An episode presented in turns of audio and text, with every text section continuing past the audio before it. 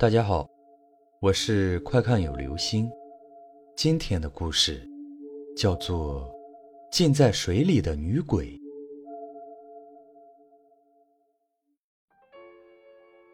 今天我要讲的故事和游泳池存在着紧密的联系。相信很多朋友都曾去过游泳池，但是你们肯定没有注意过，在游泳池的底部。总会存在着一块或大或小的黑色区域，似乎在这个位置，永远都不会有任何的光线能够照到。而今天故事的开端，就要从这里展开。相信这会使你对游泳池产生一个全新的认识。小王是一个大型游泳馆的负责人，自从大学毕业后，他就托关系跑到了这里上班。与其说他在这里是为了高额的工资，还不如说他是为了悠闲的工作状态。身为负责人，每天只需要例行检查一下各方面的安全设施，根本没有高强度的工作量，更不会出现所谓的体力活。但在这之间，他也要承担一定的风险。要知道，游泳馆的水虽然不深，可也淹死过人。记得那是发生在夏天的一个清晨，一个女孩莫名其妙地出现在游泳馆里，然后一头扎进深水池，扑腾了没几下就断了气。当时可把游泳馆的人给急坏了，赶紧通过各方面的渠道进行调查，因为他们觉得这个女孩死的有点蹊跷。要知道，游泳馆每天早上九点才会开门营业，而这个女孩出现的时间却是在早上六点。而他的整个死亡过程，全都被监控摄像捕捉了下来。如果不是有人故意把女孩给放进游泳馆，那么就证明这女孩是密谋已久，提前躲在这个地方。要是按照后者的推论来理解，那么这个女孩的死就纯属是自杀，和游泳馆没有关系。但即便如此，也会大幅度的影响游泳馆的生意。所以从那之后。这个游泳馆虽然仍正常营业，可营业额却大打折扣。也正是因为出现了这个事情，上一个游泳馆的负责人被开掉，而小王则顺理成章地顶上了这个位置。不过说来也怪，与他一同来这个地方应聘的人数不胜数，但唯独没有人敢触碰负责人的这个位置，似乎是有什么忌惮。不过小王可不在乎这些，只要有钱赚。让他跳粪坑里疏通垃圾，他都愿意。而在小王上任的这段时间，的确没有什么怪事情发生。但在多日后的一个下午，在游泳馆内，却突然发生了溺水事件。听闻此事后，小王立刻赶到现场，能看到溺水的人已经陷入昏迷，正躺在游泳池边接受抢救，救护车已经在赶来的路上。而在小王询问相关的情况后，则让他感到非常的诧异。据知情人所说，这个女人是他们几个人里水性最好的，在大海里游泳都游刃有余，怎么可能在泳池里溺水呢？想到这里，溺水人的朋友却突然一惊。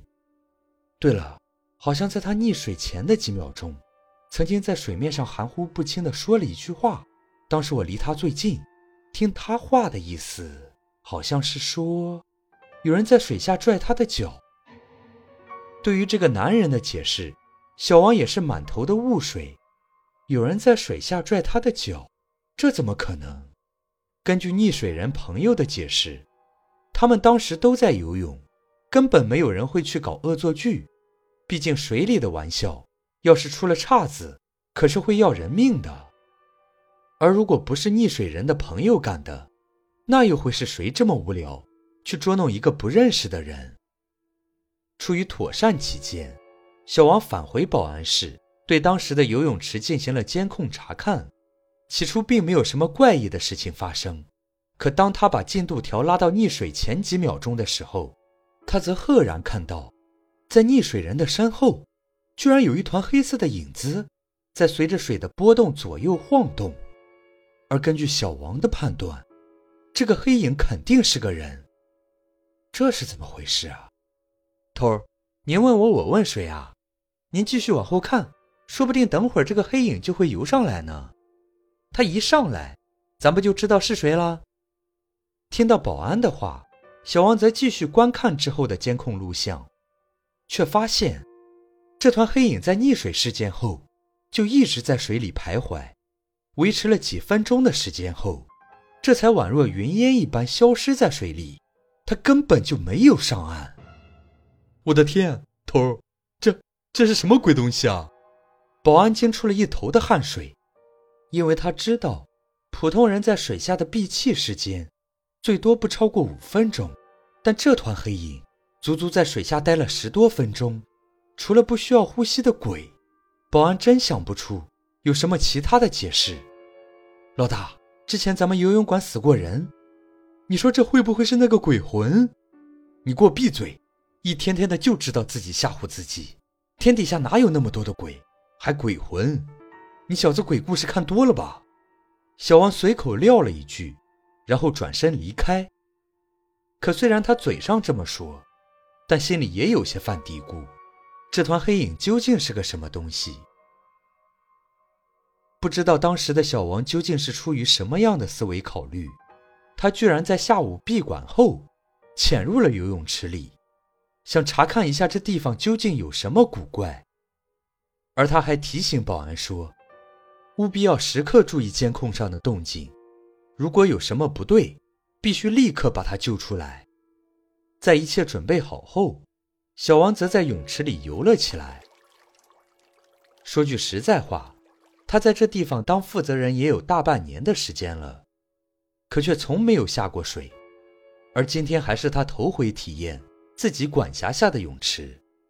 可在他游泳的这段时间内，却没有什么怪异的事情发生。至于所谓的黑影，更是未曾出现，难道说是我们之前看错了？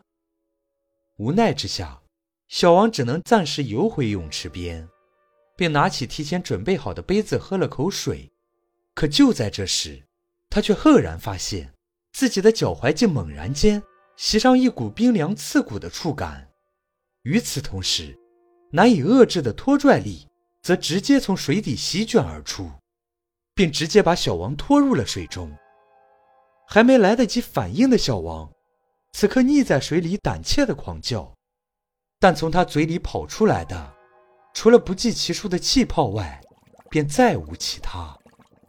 而就在此时，小王总算是看清了，这藏在水中的黑影究竟是个啥。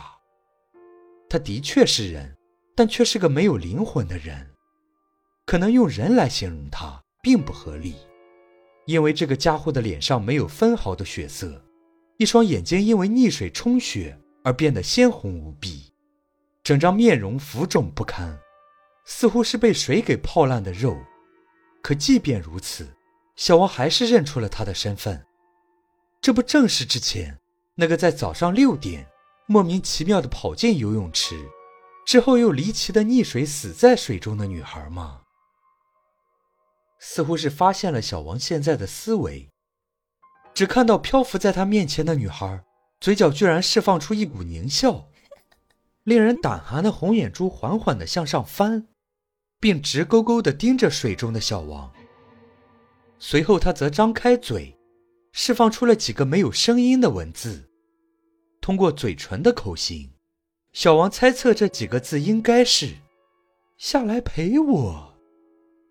而想到这里，小王这才猛然意识到，出现在自己面前的这个家伙，根本就是个女鬼。说来也是可笑，当时小王只注意到对方的容貌，却根本没有察觉到自己已经溺水，所以现在的他赶忙想办法挣脱女鬼的控制，随后以最快的速度向水面游去。可直到他回到水面后，方才迟迟的意识到，现在的自己居然不需要呼吸。非但如此，他还发现自己并不是从水里游出来的，而是从水中飘出来的。我，我现在是怎么了？